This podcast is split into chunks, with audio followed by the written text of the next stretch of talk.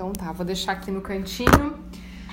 Então, pessoal, uh, queria falar então com vocês. Eu acho que, né, de novo, boa noite, os que estão chegando.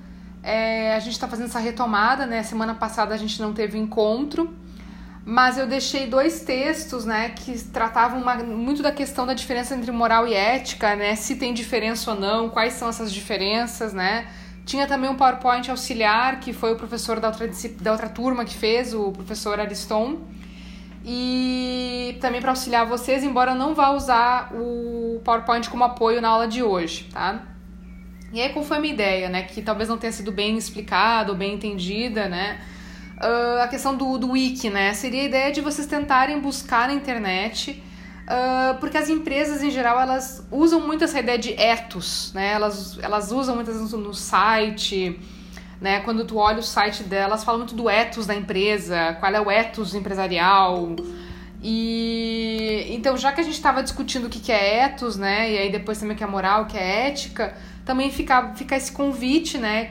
Já contando com a participação do semestre, de buscar algum material para que a gente pudesse discutir hoje ou na próxima aula, no próximo encontro, né, que será na semana que vem, né? A gente vai manter o esquema então da próxima aula no dia 21 de setembro, né? E aí eu queria saber de vocês assim, né, perguntando novamente como é que vocês estão, como é que foi a leitura para vocês. Como é que tá? Vi que vocês me entregaram, fizeram o, a entrega do, da resenha. Eu pretendo pegar as resenhas essa semana, acredito que em mais um, dois dias eu começo a olhar e fazer a correção para já dar o feedback. Né? Eu espero poder dar o feedback para vocês na próxima segunda, né? disponibilizar nota e também conversar, né? E até porque eu sei que é importante para vocês essa arrancada de notas, enfim. E então queria ouvir de vocês, né? O que vocês acharam dos textos? São textos curtos, agradáveis, a meu ver, acho que, né? E aí eu preparei um roteiro pra gente ir falando na aula de hoje. Denise. eu vou largando os nomes agora, é assim. Tá no mute. Me ouve? Sim. Eu gostei muito do texto da Ética, uma primeira conversa eu me identifiquei bastante uh, no final assim do texto, né? Deu ali a origem das palavras, né? A origem, né? O significado. Mas eu gostei muito do, do final, assim, porque hoje a gente não não sabe ter um, não tem uma pré-definição do que, que é a moral, do que, que é a ética. Hoje, são, hoje a gente tem várias vertentes de moral e de ética e anteriormente, assim, dentro do que eu pude entender, ah, a gente tinha uma uh, moral pré-definida determinados campos. Moral católica, moral. Até misturei um pouquinho do texto, né? Uh, morais definidas por alguns campos, alguns comportamentos, e hoje a gente está rompendo um pouco. Eu acho que a gente está desconstruindo totalmente essas vertentes, assim, essas, esses campos, né, esses cenários. Isso me interessa bastante, né? Na questão, isso me chamou bastante atenção ali do. Tem uma parte lá na página 16, você fala de julgamentos morais do bem e do mal, dos valores, etc. A ética é, afinal, a mesma coisa que moral. Isso aí é uma coisa que a gente tem que trazer uma reflexão: o que é ética, o que é moral. Depois lá no texto do, do, do né? Que ele fala também na, nas várias classificações da moral, como substantivo e adjetivo uh, também achei bem reflexivo e interessante para trazer agora para discutir isso aí. Sim. Que mais, pessoal? Que, que porque a gente vai muito no senso comum, né? A gente acha que sabe, a gente até sabe, né? Não é que nós não saibamos o que, que é ética e moral, a gente está embebido, né, com, esse, com esses conceitos no nosso dia a dia. Mas acaba que quando a gente precisa definir, a gente às vezes se, se atrapalha, né? Se, faz algum atropelo, né? Então, às vezes é uma coisa até uma questão positiva, negativa, a gente faz juízo de valor também, né? Aqui tem uma questão pejorativa, né? Ah, o que, tá, que, que você tá vendo com esse moralismo, né? Por que, que você tá vendo com esse moralismo pra cima de mim? Que até num sentido pejorativo a gente utiliza e o texto também traz isso, né? que mais que chamou a atenção de vocês nessa primeira, né, como eu digo, nesse warm-up, né, nesse aquecimento da, da gente começar a falar? que mais? Aline. Tá mute. Deu. Tá, não, não tô te ouvindo.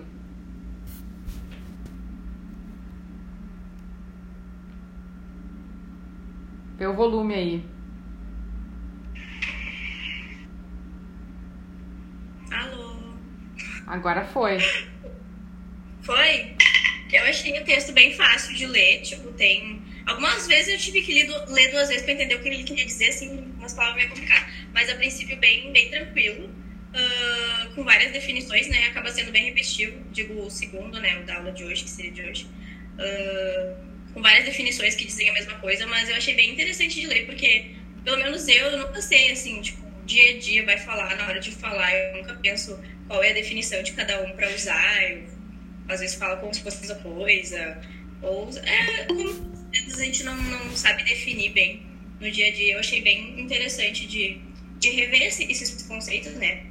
que todo mundo já deve ter visto, mas uh, que é sempre bom estar tá relembrando. Pouco tu falou ali, né? Muitas vezes a gente usa palavras que não, não têm o real sentido que tá. A gente usa no sentido pejorativo, como tu falou, mas não é bem esse o significado e tudo mais. Então, achei esclarecedor nesse sentido. O que mais?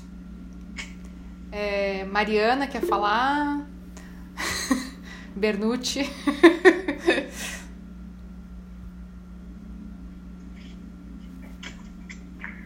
Eu gostei muito do, de ambos os textos. Eu acho que é essencial para poder fazer uma análise né, dessa, dessas duas palavras que a gente usa muitas vezes como sinônimo, né? É muito uh, fácil a gente acabar confundindo, até mesmo porque a etimologia delas, elas têm né, uma etimologia em comum. E eu acho legal que a ética ela trata muito, é, é uma coisa mais ampla, né? Ela trata de, de pensar uh, sobre a, a moral, né? Ela filosofia, filosofia da moral, né? Uma coisa assim. Uma ciência, né? Quase uma ciência. Enquanto a moral vem muito mais essa questão da, da vivência, né? Dos hábitos, né? E eu, gost, eu gostei de um dos textos que fala também que a ética ela traz também uh, pensamentos sobre coisas que estão surgindo né, no futuro. Por exemplo, a questão de uh, in vitro, né? Uh, essas questões que as ciências vão trazendo novidades e a gente tem que pensar o quão é ético ou não. Então, achei bem interessante. Bem legal essa tua colocação, Mariana. É, porque eu, eu, se vocês lembrarem lá na nossa aula presencial pré-pandemia, quando a gente podia se encontrar, eu falei de uma forma muito superficial, né, bem no inicinho, que eu dizia, ah, uma, uma, podem ser tidas como sinônimos moral e ética, né? Mas se a gente vai pensar numa distinção, ah, já vou te responder, Muriel. É, se a gente puder pensar numa distinção, é como se a, a, ética fosse investigação, né? Como tu trouxe, Mariana, a ciência, né? a investigação da moral, que traz muito mais essa ideia dos costumes, né? A moral muito mais como uma questão de uma análise dos costumes e muito mais, e uma outra reflexão que eu fiz enquanto eu reli esses textos, né? Eu reli hoje para vir bem, com a mente bem, bem fresca, assim, né? Bem, bem pronta é que assim, né, parece que a moral ela dá conta de algo que é do passado, né? As, né, o que foi feito no passado, trazendo, enquanto que a ética ela tem um olhar para o futuro, que é como a Mariana falou, na né, questão do, do in vitro, né? Ou uma questão que também é muito atual, a própria questão da nossa questão da criminalização ou descriminalização do aborto, né? ou a própria questão, né, que o texto também levanta a questão, né, suscita a questão do casamento, casamento gay, casamento uhum. homossexual, uhum. que para nós aqui pode ser uma questão que está teoricamente à frente, né, te, né, assim, digamos no sentido de pensar isso, mas por exemplo, em países como a Itália ainda é proibido, né? Provavelmente por causa de uma relação com o Vaticano ali, né? Também pela proximidade com o Vaticano. Então, muitos casais acabam indo para Espanha casar. Isso é, ver, isso é, isso é verídico, tá, pessoal? Não tô, não tô inventando. E, mas por outro lado, lá, a questão do aborto é descriminalizada. Né? Então eu acho que isso, e nós estamos falando tudo isso num caldo de, ser, de seres humanos, né? De indivíduos. Né? Então, como é que pode um grupo pensar sobre a moral ou sobre a, né, investi ou a investigação da ética a partir dos costumes e chegar na conclusão A, né? E como é que um outro grupo, né, ou uma outra nação, né, enfim, ela se organiza e ela chega na conclusão B, né? E assim e assim nós vamos indo, né? E é por isso que a gente não pode cair também numa ideia de que existe uma única moral. É, é um, acho que é um erro e eu acho que é uma coisa bastante atual da gente trazer, né? Essa ideia de que existe uma moral, uma ética, né? Quando a gente não entende, até lembrando do mito da caverna, né? Que o Saulo falou bastante na aula retrasada, a gente conversou, né? Falando da, da ideia de uma de mais do que uh, dentro e fora, uma posição geográfica, né? Muito mais uma postura, né? Mais do que uma posição geográfica, uma postura. Então é isso, né? A ideia de uma postura também, né? Como é que um grupo se organiza e chega né, né, nesse, nessa conclusão e outros chegam em outra, né?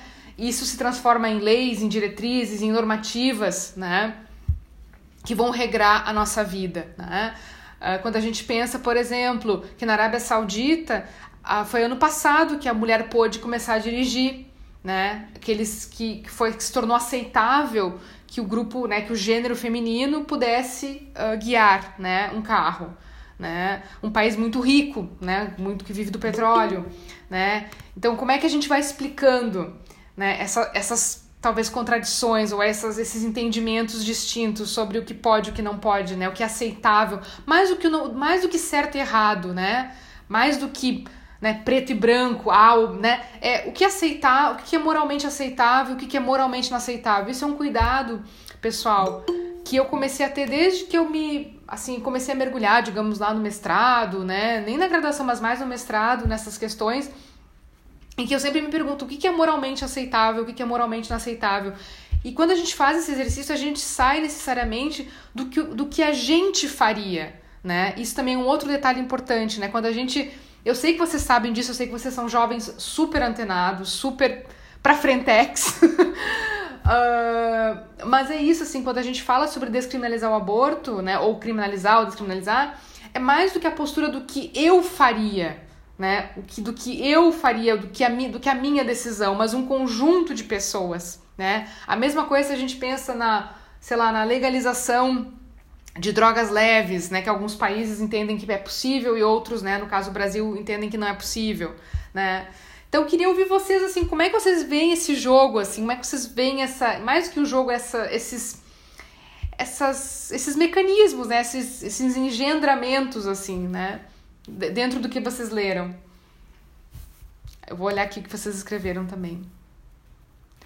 Ah, ali, interessante, Daniela trouxe a questão do ethos, né? Então, do latim e moral, né? Que um vem da, do grego e outro vem da, né, da parte mais uh, romana, né? Do, que vem de Moralia, né? Sim, que ainda são, que são iguais, mas diferentes, né? que mais? Fez sentido o que eu tô falando pra vocês ou foi. Eu tô. Ou, ou vocês querem que eu volte? é. Eu posso também, a gente pode pegar no texto, né? Eu fiz um. Eu gosto, até fica, fica também a dica para vocês, eu gosto muito de escrever. A forma como eu estudo também é pegando o texto, às vezes é passando o marca-texto, mas às vezes também é reescrevendo alguns pedaços, tá? Isso ajuda na memorização ou na reflexão, tá? E eu, assim, primeira coisa que, indo no texto do, do Ética, uma primeira conversa, né, do Paul Drouat, é sobre etos, né? Então, essa questão de etos, né? O que, que significa etos, né? Então, lembrando que a Daniela trouxe ali das distinções, né? Mas num primeiro momento, assim, numa primeira arrancada, vai ser falado que pode ser entendido como morada, né? Como habitat, né? O nosso etos, a nossa morada, né? Também ligada, uh, pode se relacionar também com o nosso caráter, né? Então, na maneira como a gente vai habitar esse mundo, né? Como é que a gente habita esse mundo, né? De que forma, né? A gente habita esse, esse, mundo, esse mundo, então tá ligado ao habitat, ao caráter e aos costumes. Então, como se comportar numa época. Então, comportamentos que hoje são moralmente aceitáveis, em outros tempos não eram tão aceitáveis, né? A gente pode lembrando assim, pegando o gancho da mulher, por exemplo, até a década de 70, a, não existia o termo divórcio, né? O termo divórcio não, é, não existia, ele existiu o desquite, que era um termo muito pejorativo, especialmente para a mulher. Então, quando a mulher dizia que era desquitada, ela soava moralmente inaceitável para aquela época. Era uma coisa que as pessoas, ah, ok, mas era moralmente estranho. Como assim uma mulher desquitada? Né? Tinha alguma coisa até relacionada com promiscuidade, né? Com uma vida, uma vida leviana, vamos dizer assim, né? E depois, com o andar, né, uh, veio a questão, entrou muito na década, década de 80 o divórcio, né, então a ideia de divórcio, de divorciar, né, de se divorciar, né, e aí a, tornou-se moralmente mais aceitável isso com outras mudanças culturais, né? Porque isso nunca vem sozinho, né, pessoal? A gente sempre tem que entender que as mudanças elas vêm, elas vêm num conjunto, né? Elas vêm a reboque de outras coisas. Então, se tornou mais aceitável, né? Uh, mais moralmente aceitável, né? Pensar na mulher divorciada, né? O divórcio como algo, uh, entre aspas, né? Normal, né? Que acontece, né? Mas se a gente parece que a gente chega hoje em 2020, parece que sempre foi assim, né? Então, isso que é interessante da gente refletir, né? Uh, e isso vão para outros comportamentos também, né? Uh, a gente pode pensar, pensando no ambiente. Um parênteses, professora. Diga, Mariana. Tu falou dessa questão de separação. A minha avó ela se separou quando minha mãe era jovem, minha mãe de 62. Minha mãe devia ter uns 7 anos, então final da década de 60. E era na época que ainda tinha essa nomenclatura, né? E eu, a minha avó fala que quando ela foi na igreja para pegar a Osha, né? Eu não esqueci o nome. Sim, fazer a comunhão. Uh, isso. Uh, as mulheres pediram para ela sair da fila, que ela não, não poderia. Por causa que ela era uma mulher separada. E nem é tanto tempo atrás. Desquitada, Só, né? Porque tinha, tinha uma conotação ainda, né? Tinha uma conotação até pejorativa no termo, né? Que hoje já não tem mais. Tu. Que foi, Túlio? Diga, gente. Me perdi.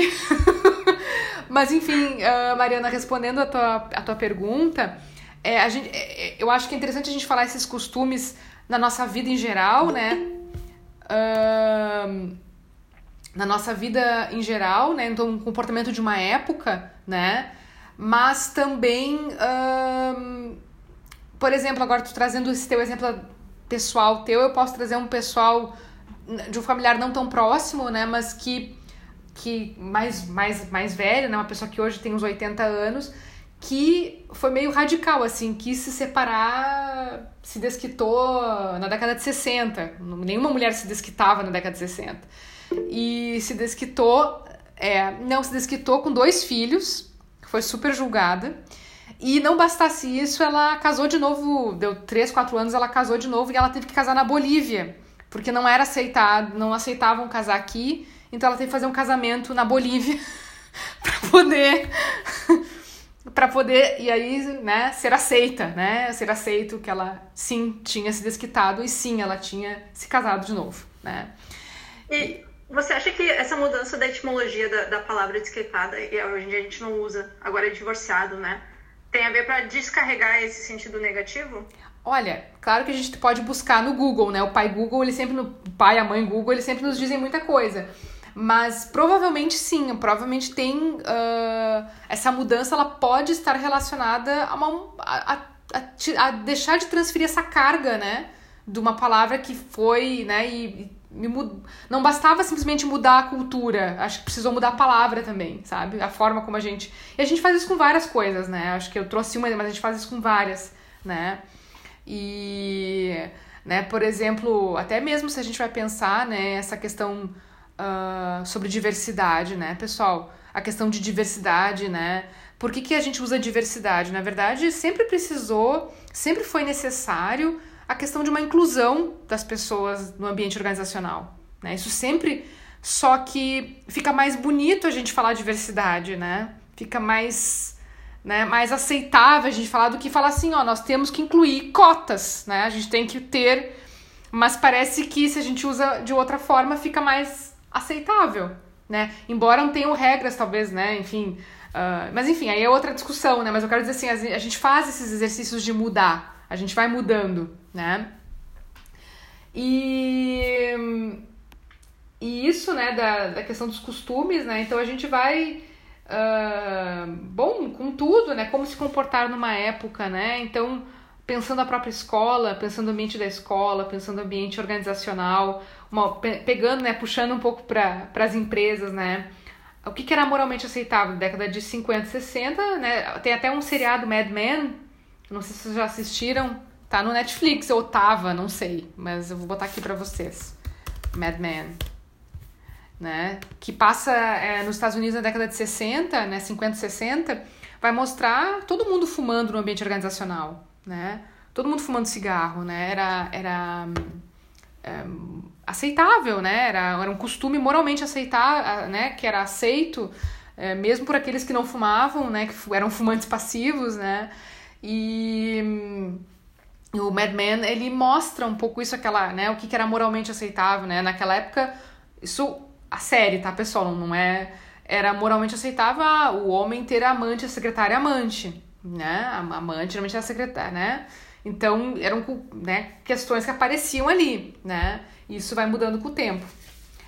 É, que, alguma, alguma, alguém de vocês lembra de algum outro exemplo mais sobre ambiente organizacional, mudanças organizacionais, pensando que era moralmente aceitável, que não é?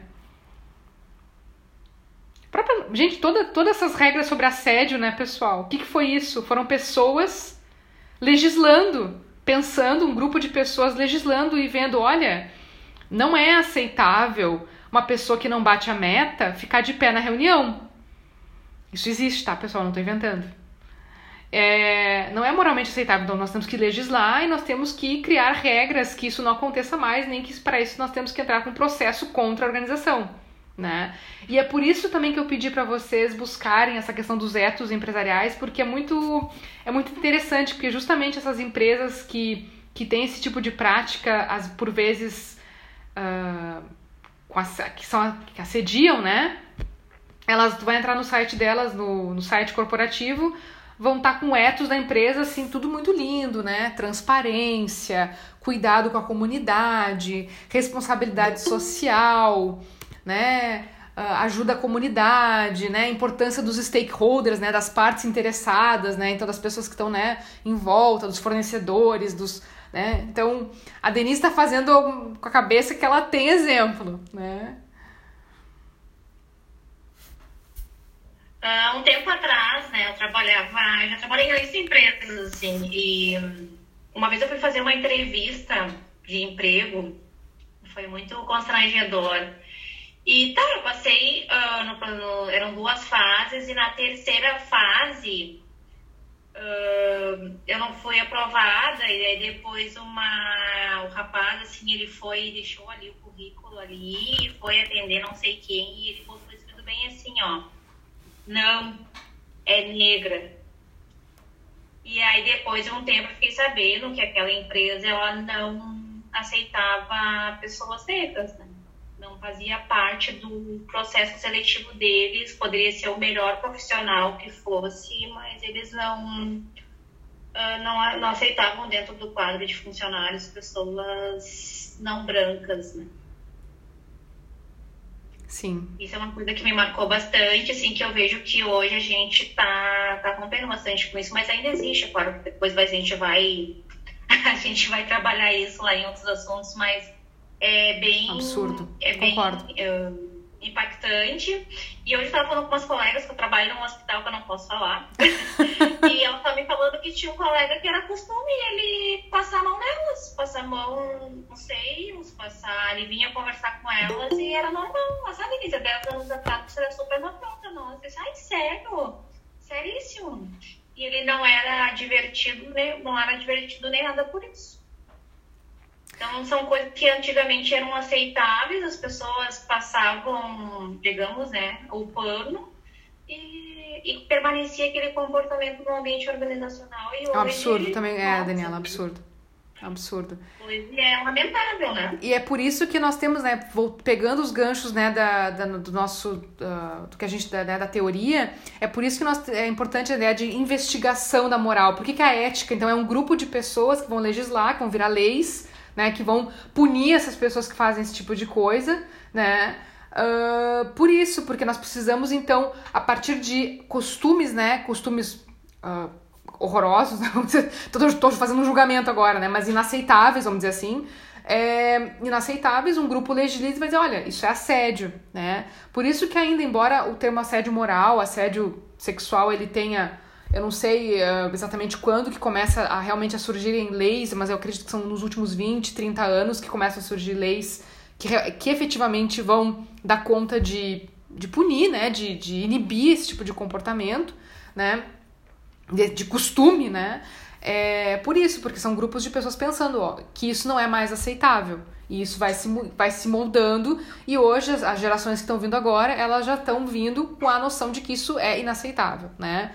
É, e é por isso que quando as pessoas às vezes falam, né, quando lembram dos trapalhões, né, para quem, uma pessoa que foi criança na década de 90, no caso eu, é, várias piadas, né, várias questões que são completamente inaceitáveis, mas que naquele, naquele recorte de tempo, né, fazia fazia sentido, vamos dizer assim. Mas que se hoje a gente vai encher o olhar, a gente reconhece, eles mesmos reconhecem que não cabe mais. E isso que é interessante, né? a gente poder ver as coisas no tempo, né? A gente poder entender, né, uh, esses processos, né?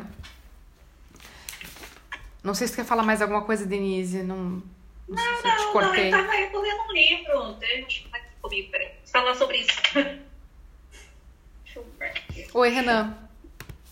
Tá, tem um livro que eu tô lendo que é sobre racismo recreativo. Ele é do Adilson Moreira, é um livro muito bom. Ele, ele explana bem essa, essa época do, dos trapalhões e todo o racismo recreativo, toda essa questão das piadas, das brincadeiras, das colocações, dos constrangimentos ah, que, é uma, que um tempo atrás eram tão normais, né, as brincadeiras racistas e uh, que machucavam pessoas e que acabavam nos rotulando, né? E ele explica de uma forma tão detalhada e a gente, uh, um tempo atrás a gente não parava para entender e nem debater e nem discutir e a gente acabava normalizando esses comportamentos, essas piadas, essas brincadeiras. E hoje a gente reflete sobre isso, né? A gente consegue refletir nesse cenário atual o quanto isso é incômodo e gera um desconforto e até uma tristeza. Sim. Até um, essa questão que a Denise está falando, assim, um, da falta de ética de algumas pessoas dentro de, algumas institui de algumas instituições, né? Mas é interessante também apontar, assim, dentro de organizações, quando a, a ética ela ainda existe de maneira institucional padronizada, né? Assim, é o caso assim que dá para trazer assim bem recente, todo esse caso que tem sido já é desde sempre, né? Assim, mas tem sido visto assim bastante assim nessa questão de racismo com questão da, das polícias, né? Tanto aqui no Brasil quanto fora do Brasil, nos Estados Unidos, tem mostrado. E geralmente começa aquele debate de ah, não são todos os policiais Uh, mas a questão é justamente que sabe-se que o policial, quando ele está lá dentro, independente de ele ser uma pessoa que é de bom caráter ou não, que tenha valores, e daí então traz um pouquinho assim também aquela coisa de diferenciar. Uh, também eu trago assim para dentro desse debate assim de às vezes a gente tem dentro do senso comum também essa questão de que moral é a mesma coisa que valores, né?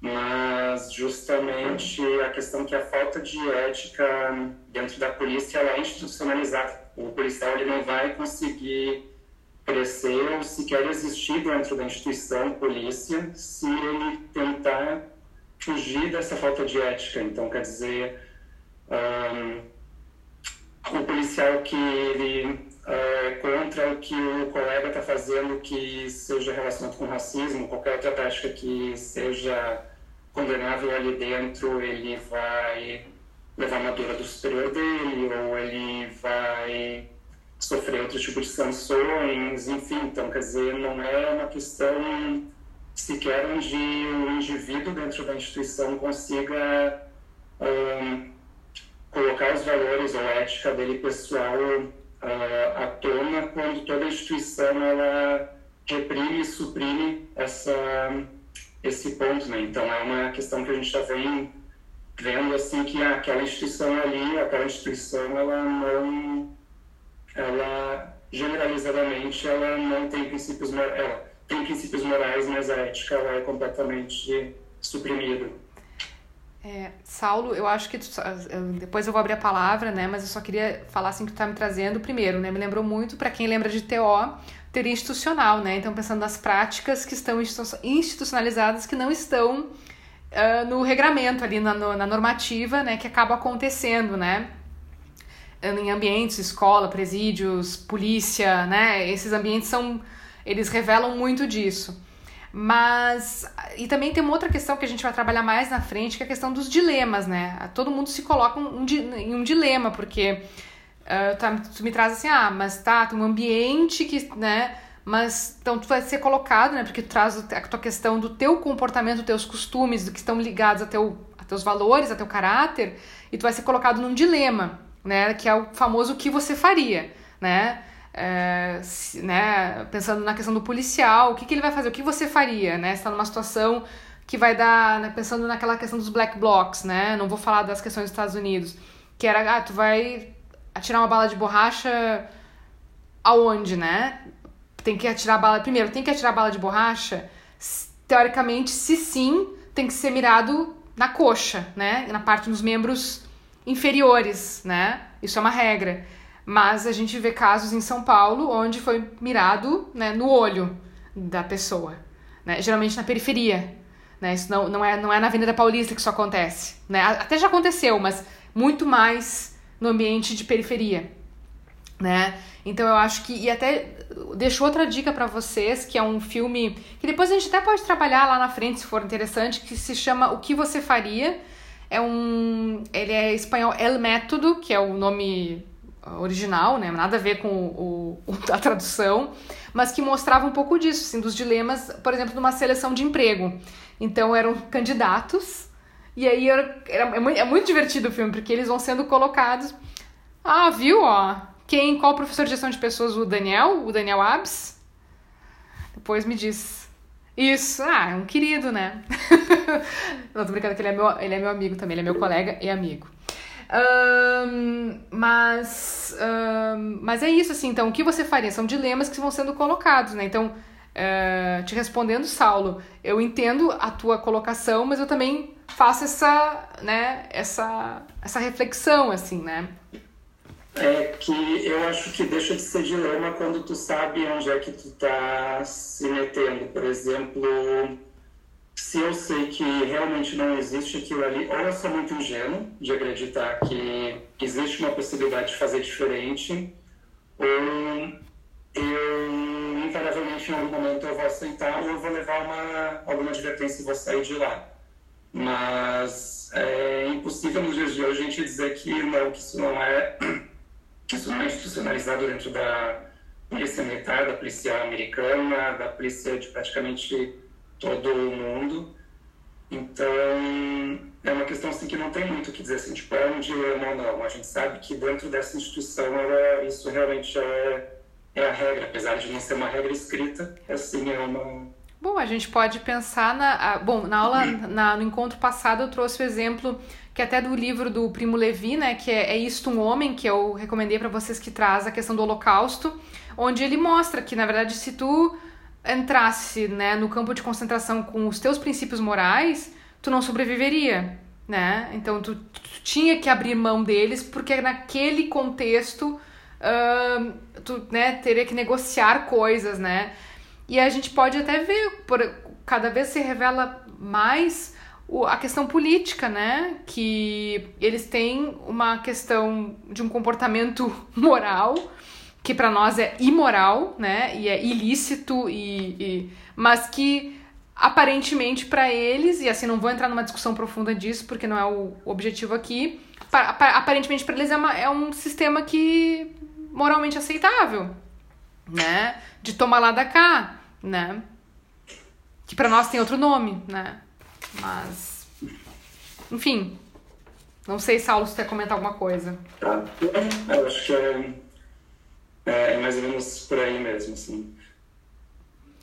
E eu tava pegando aqui, né, só pra gente seguir um pouco, que eu fiz uns resumos para falando, para ir falando do dos termos, né, passando aqui, fazendo tipo um apanhado, né? Depois eu vou fazer o resuminho do podcast resumo, né, mas é, a, a ideia, né, de que Uh, vou, vou, ler aqui, né? Trata-se de fazer julgamentos morais sobre os comportamentos, né? De discernir os que, são, os que são portadores de valores positivos daqueles que são amorais ou antimorais, ou portadores de perigos ou valores destrutivos, né? Então fazer esse exercício, né?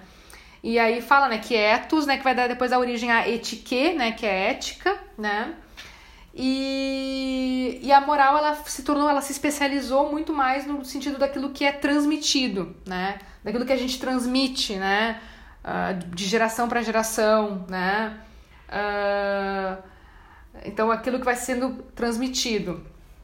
Enquanto que, né, enquanto a moral dá conta dessa transmissão, né, a, ideia de muito de gerações, né, daquilo que é passado de geração para geração, daquilo que nossos pensando até numa saindo da questão organizacional, né, aquilo que nossos pais viveram, ou os nossos avós, os nossos bisavós, e aí vai, né? E como eu falei no início da aula, a ética ela tem um olhar mais para o futuro, né, no sentido de a gente pegar um conjunto, né, e pensar essas práticas elas deveriam ser autorizadas ou proibidas, né? Isso, esse Muriel. Um perfeito resumo. Já vou usar até no meu podcast esse resumo aí. vou ler aqui. Né? A ideia de que moral são normas herdadas e ética são normas em construção. Né? E aí o texto até traz, né, como a Mariana também falou, a ideia da fertilização in vitro, né, da, da própria barriga de aluguel, né, se aceitar, né, pensar sobre a barriga de aluguel, acho que ela é proibida no Brasil, não é? Ou não, eu acho que nos Estados Unidos ela é aceita, né? No Brasil ela é não pode... proibida pagar. Pagar para alguém. Pagar, né? É. Nos Estados Unidos é permitido tu pagar alguém para ser tua barriga de aluguel. Pois é, então, alguém. Brasil, pode doar tua barriga, mas não Sim. pode receber por isso. Sim. É, tá fazendo Desculpa. não, mas então é uma questão que pode ser que no futuro né, um grupo né, legisle sobre isso e chegue à conclusão que talvez possa ser permitido ser remunerado no, né? Ou pensando como né, o caso do, do Uruguai, pensando na questão da legislação, da legalização de drogas leves, né, da maconha. Então, no Uruguai, não sei quando é que foi, se foi 2017 ou 2018, entendeu que uh, a maconha poderia ser uh, né, vendida em farmácia, algumas farmácias e em alguns lugares, né? E consumida em alguns ambientes, né? E então, uh, agora eu encontrei, né? Eu também anotei isso, Muriel, né? A questão de normas herdadas normas em construção, tá no meu resumo também. E, e, aí eu trouxe várias, tem várias questões, né? Como né, a gente falou aqui, né? A questão do casamento gay, que eu já levantei, né? Que é uma questão que a ética vai dar conta de pensar, e eu comentei, né? bom, o casamento aqui é permitido, né? Nos Estados Unidos se tornou permitido também, na Itália o casamento gay ainda é proibido, não é aceitado, né? Não, ainda não é possível, né? Ah, e quem é que quer casar por Cristo? Bom, aí é uma outra questão, aí a gente já entra em outro ponto. É, a questão do aborto, né, como eu falei, né, em outros lugares é, já é, um, uh, enfim, já um grupo de ética já investigou, já chegou à conclusão que sim, que é, deve ser legalizado. No Brasil ainda não é, em outros países também não é. Outra coisa que eu lembrei também, trazendo um exemplo para, para além do texto, né, a questão da eutanásia, né? Eutanásia, né? O direito de poder morrer quando tu não tem mais tu tá praticamente um vegetal, né?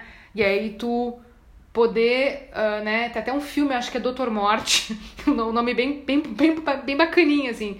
É, que era um pouco isso, era um médico nos Estados Unidos que foi perseguido, foi preso várias vezes, porque ele construiu uma máquina, tipo um, um mecanismo que permitia que a pessoa, então ele não, ele não matava, né? Ele não, ele não injetava nada, mas ele, ele, a pessoa podia apertar um botão que ela se uh, pessoas, claro, em estado terminal, praticamente vegetal, né? Assim, ainda com um pouquinho de, né? Assim, querendo aliviar o sofrimento, né? Encurtar esse sofrimento, né? E ele, no caso, nos Estados Unidos, ele foi perseguido, né? Preso e ele disse que não ia parar. Ele, ele o filme mostrava até ele, sei lá, em furgãozinho, assim, sabe? Em lugares bem escondidos, assim, tentando, porque ele entendia que ele estava ajudando as pessoas, né? Para ele, ele estava ajudando as pessoas, né? Mas é só em estado vegetal, prof, porque tem aquele filme Como Eu Era Antes de Você, que o cara ele é tetraplégico e ele vai lá pra Suíça lá pra praticar isso. Não sei se é vegetal, eu acho que são pessoas que têm é uma série de isso que eu lembro, tá? Teria que buscar também de novo no Google, né, informações precisas. Mas o que eu lembro era assim pessoas que já estão em estado terminal, né? Então assim que não tem volta, não tem não tem como, não tem muito mais tempo de vida, né? Mas tu não sabe exatamente quanto tempo tu vai ter né? Então, tu se arrastar num sofrimento, enfim, é um dilema, né? E, e, a, e a ética, ela vai tentar dar conta disso, de né, ter uma resposta para isso, o que, que a gente tem que fazer, né?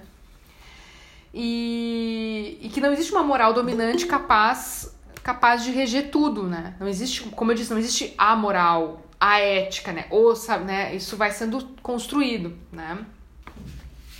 E aí, diga. É, é uma coisa muito intrínseca, na verdade, porque o que é moral para mim pode ser não pode não ser moral para outra pessoa. Até bastante bastante reflexões na resenha, né? O que, que é de fato ser mal? É, isso é uma coisa muito relativa, né? Sei lá, mas que é, é a mesma coisa, a gente pode pegar aquele, aquela série de filmes que um monte de gente adora, que é The Purge, eu acho que é Uma Noite de Anarquia, sei lá, que nos Estados Unidos liberaram lá matar todo mundo. Né? Daí o colega falou que moral são normas herdadas e ética são normas em construção. Quem, pensando por essa linha de raciocínio, seria ética, então, se num futuro fizesse isso, que nem fazem, fizeram no filme dos Estados Unidos lá de Uma Noite de Crime, sabe? De matar todas as pessoas que estão indefesas. É uma coisa muito relativa. É, então, na, na, verdade, não é um, nós, um todo que, sei lá, não sei, mas não, é, não existe uma definição, uma coisa muito indefinida. O que é realmente ética, o que é realmente moral. Ah, pois é, eu acho que os dois textos eles vão tentar dar conta de responder isso, né? Quando eles dizem, olha, são sinônimos, mas também não são. E é muito mais assim, Renan, isso é uma coisa que eu tenho para mim e que eu né, reforço com vocês que é isso, assim, é mais que perguntar se é certo ou errado, ou se é ou não é, é isso é moralmente aceitável ou não, né?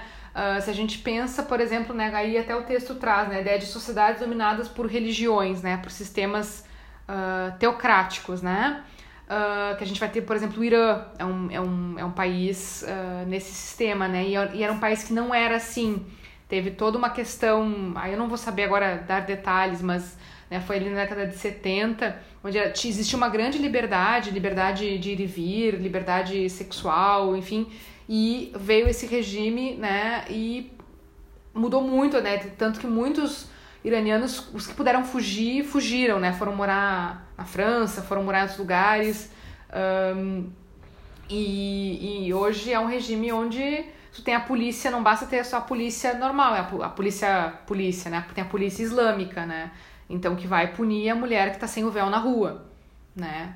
Isso, isso também não, não estou inventando, né? E então, e aí, claro, vai dizer assim, ah, mas não existem ah, pessoas que fazem festinhas escondido na, no Irã? Tem, tem. Pessoas que vão lá que, que vai ter bebida, que vai ter dança, né? Porque a mulher não, a mulher no Irã não pode cantar. Vocês sabiam disso? A mulher não é moralmente aceitável uma mulher cantar em público, ou seja, ser cantora, ela pode cantar dentro para a família, para a família dentro de casa, mas fora ela não pode. Eu lembro que eu recebi de uma conhecida um vídeo mostrando uma iraniana que fugiu para para Geórgia, né, para o país pra, que é um país ali da país eslavo ali, para poder realizar o sonho de ser rapper, rapper feminina, porque isso era uma coisa nunca que ela nunca iria poder fazer, nunca seria moralmente aceitável pelas leis do, né, que ela fizesse isso, né? Então ela então, assim, e aí tu vai perguntar, mas por que, que não pode cantar? Porque segundo a moral, né, o que é, né, os costumes, né, do, do Irã, é, é considerado sensual uma mulher cantar para uma audiência, uma grande audiência. Estou falando sério, Aline. Estou falando sério. E o Ai, filme, tem um filme no, na Amazon, que é Setembro em Giraz, que começa o início de tudo isso. Quando? Fica bem claro ali como é que, como é, como é que o início dessa questão lá no Irã é bem interessante, é com a Salma Hayek. E Qual é o filme? Qual é o filme? Tudo é condenado, assim, tudo é é, o, o filme Persépolis, né? Os quadrinhos, que são quadrinhos, eles falam muito sobre isso também. Tem livro e tem quadrinho, né? Que vai falar um pouco dessa, dessa transição, assim, né? E, mas enfim, então, só pra gente também. Isso, eu, a gente, é, isso que é interessante a gente pensar, né? Porque. Uh, para nós choca, né? Para nós, porque quando entra em, entra em conflito com os nossos, com os nossos costumes, né? Com os nossos comportamentos aqui, né? Um, que mais que eu anotei aqui que era importante? É... E aí, assim, né? Poderíamos dizer, então, que digamos que a tarefa da ética, vamos dizer assim, né? De alguma maneira seria organizar a vida comum das diferentes morais, né? Então seria uma organização, como eu falei no início, a ideia de uma investigação, né? E de uma organização. Né? Isso estava mais presente no texto do Paul Droit, tá? No, sobre ética, uma primeira conversa. Uh, alguém teria algo mais a acrescentar, a, a comentar? Que que... Tatiane tá quietinha hoje. Tudo bem, não vou, não vou obrigar ninguém a falar, né? E aí, pessoal, o que, que vai tratar um pouco o segundo texto, né? Que estava ali na, né, no. que era do Cortina, né? Uh, vai trazer outras questões aí. É um texto talvez um pouco mais denso, assim, acho que mais, mais truncado em algumas partes ali, pelo menos me... nada difícil de ler, mas, né? Que vai trazer muito a ideia da, da moral como substantivo, moral como adjetivo, né? O que, que vai trazer né? a ideia de funções da ética? O que, que vocês viram disso daí? O que, que vocês leram disso daí? Ah, aqui, Muriel. Gostei do fim do segundo texto, quando resume qual seria a pergunta básica da moral e da ética. A primeira seria, né, o que devemos fazer, enquanto que da ética seria por que devemos fazer. Né? Ou seja, que argumentos corroboram e sustentam o código moral que estamos aceitando como guia de conduta. Né? Pois é, a Muriel quis acabar minha aula, né? Então ela terminou a aula.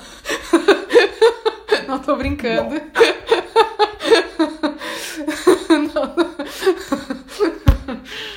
Mas, uh, mas enfim, é um, né, é um ponto a gente pode seguir né, nessa questão, né? Que traz, o que, que seria moral como substantivo, moral como adjetivo? O que está dizendo ali?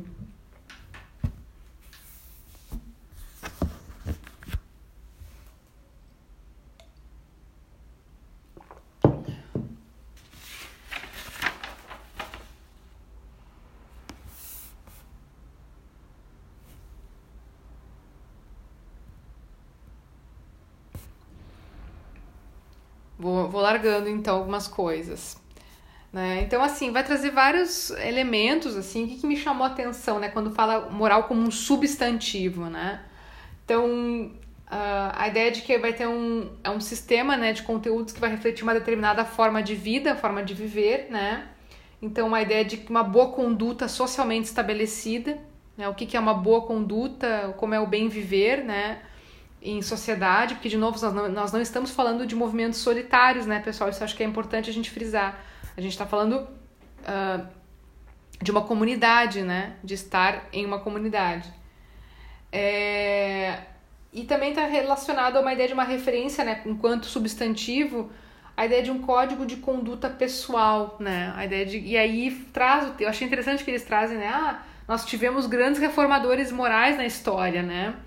Uh, Confúcio, Buda, Sócrates, uh, Jesus Christ, Jesus Cristo, né? Foram grandes reformadores, né? Quando a gente vai pensar em, em, em códigos de conduta pessoal, né? De, de uh, né? Então eu também acho interessante a gente pensar que existem às vezes até mesmo uh, pessoas, né? líderes, seres, enfim, não, não sei que nome que dá, né? Mas assim pessoas muito importantes, independentemente de estar uh, não necessariamente ligada à religião, né, ou a seguir uma religião A ou B, mas que foram pessoas que mudaram o rumo da história, né, que fizeram, que trouxeram uma mudança no rumo da história, né, em transformações uh, morais, transformações éticas, né, a gente pode também pensar, quando a gente pensa, agora me veio falando, né, grandes líderes, né, pensando também uh, Nelson Mandela, né, ou pensando Gandhi, Uh, enfim, pessoas que vão, né, no caso do Mandela, toda a questão ligada ao apartheid, né, enfim, é, na, na África do Sul, né, pessoas que né, que para quem não sabe ou né, sabe pouco era uma questão, não, não vou saber datar, né, mas a ideia de que brancos e negros não poderiam uh, ter, não tinham o mesmo banco, não tinha mesmo, não tinham espaços de convivência, não tinha o banco para os negros sentarem, os, o banco para os brancos sentarem, né, e, e o, o, Nelson Mandela foi preso inúmeras vezes por, por enfim, uh, questionar isso, né? Questionar essa conduta, né? Questionar esse comportamento uh, que existia ali, né? E o que está acontecendo também nos Estados Unidos, essa, essa, essa, esse levante, né? Que veio através da morte do George Floyd outros, né? Não foi só ele, mas é um pouco isso, é questionar comportamentos e costumes, e eu entendo quando Saulo fala, né, da questão, ah, mas é, tem instituição lá, a pessoa é forçada, não dá para ser ingênuo, eu entendo o argumento, mas a gente vê um levante dizendo, olha, isso não é mais aceitável, é inaceitável, né, então, uh, né, eu acho que isso é, tá, talvez traga algum rumo diferente para os Estados Unidos, não sei, né, talvez alguma coisa mude, né, não sei, é, e hum, queria ouvir vocês um pouquinho, se está fazendo sentido o que eu estou falando, ou né, tá, tá, tá, tá, tá tranquilo.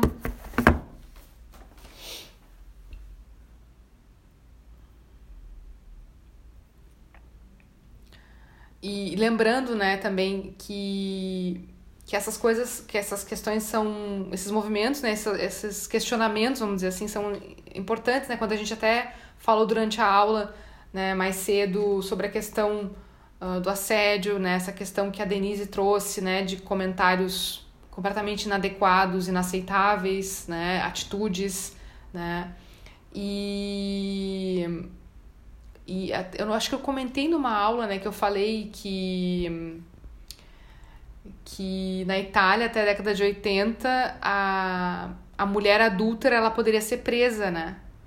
A mulher adúltera, o homem não. O homem adúltero não, mas a mulher até 1971. Ela poderia ser presa se ela fosse pega em, né, em adultério. Né?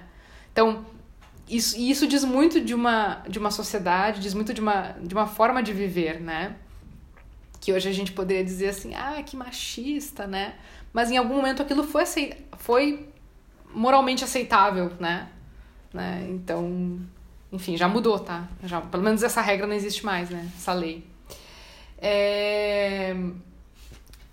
E moral como adjetivo também, né? Então, se o texto traz no primeiro momento a moral como substantivo, né? Ela também vai trazer moral como, como adjetivo, né? Então, moral como oposto de imoral, né? E como oposto de amoral, né? O que, que seriam essas distinções aí? O que é algo imoral, amoral?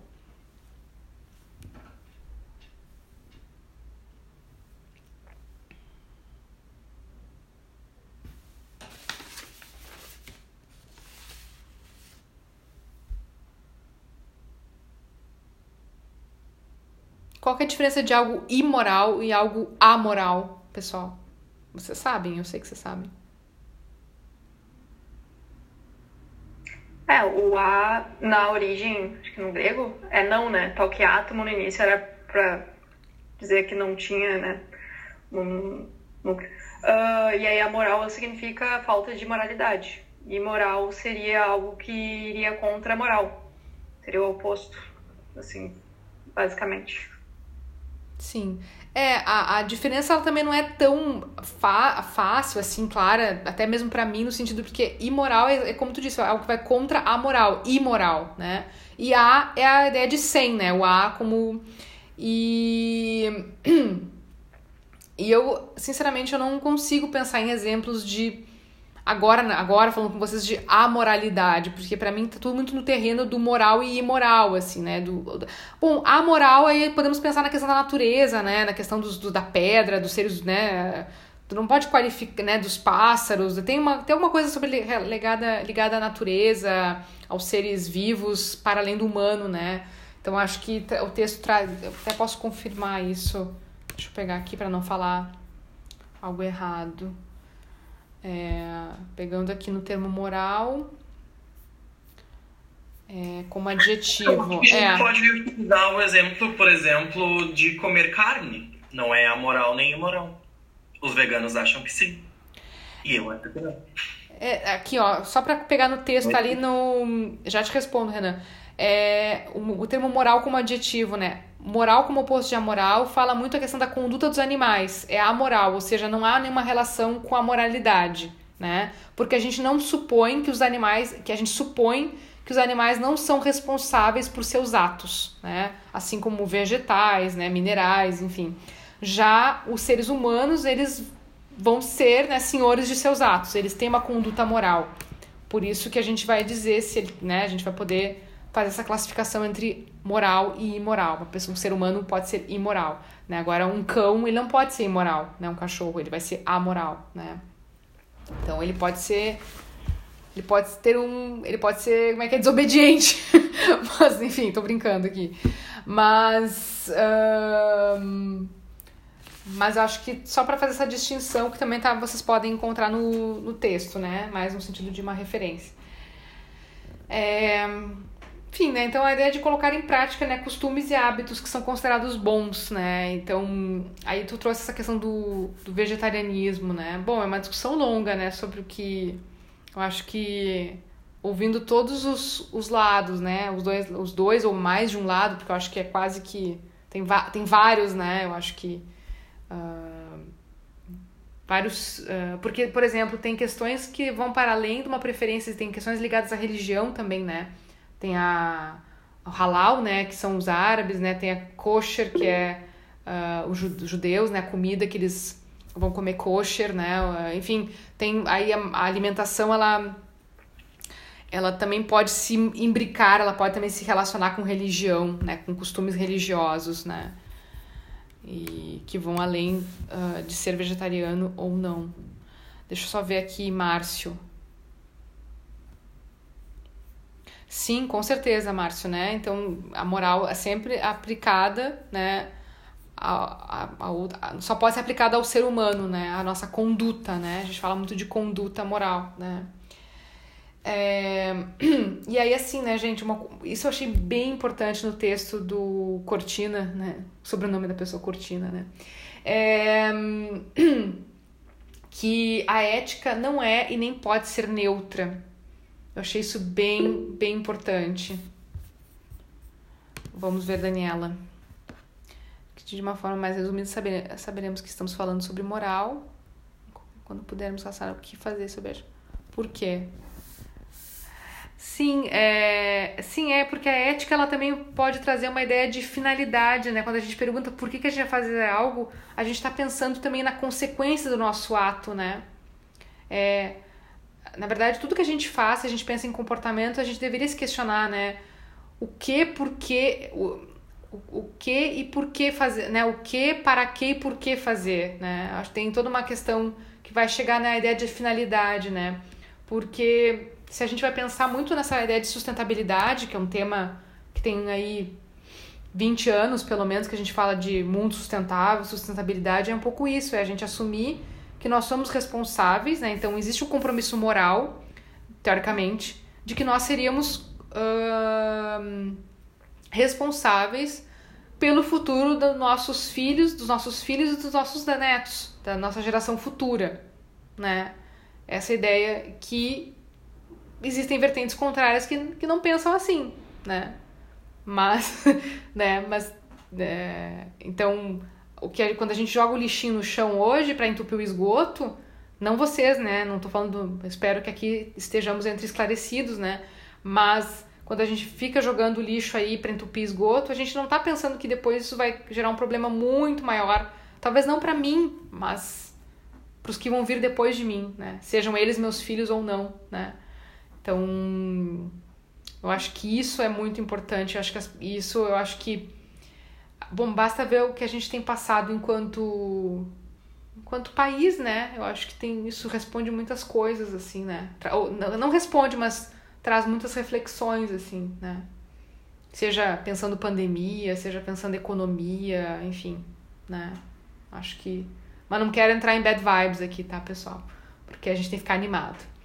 É, é pelo menos a ideia, né? É, eu não quero que vocês saiam deprimidos daqui, né? Você, ah, a professora me deixou deprimida. É, deixa eu ver aqui.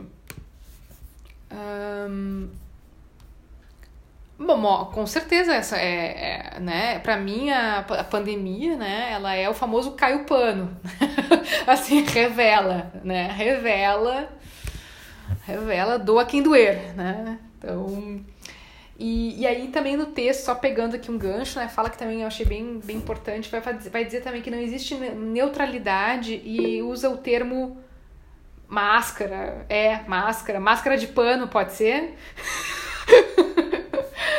mas pode ser descartável também, né. Mas não existe neutralidade ou asepsia axiológica, né? A ideia de que não, não existe a ideia de não, é neutra, né? Não, a gente sempre vai, de alguma forma, ela vai demandar de nós a ética, ela vai demandar de nós um posicionamento. Por isso que quando a gente faz uma pergunta assim, tal, né, vai dizer assim, ah, você é a favor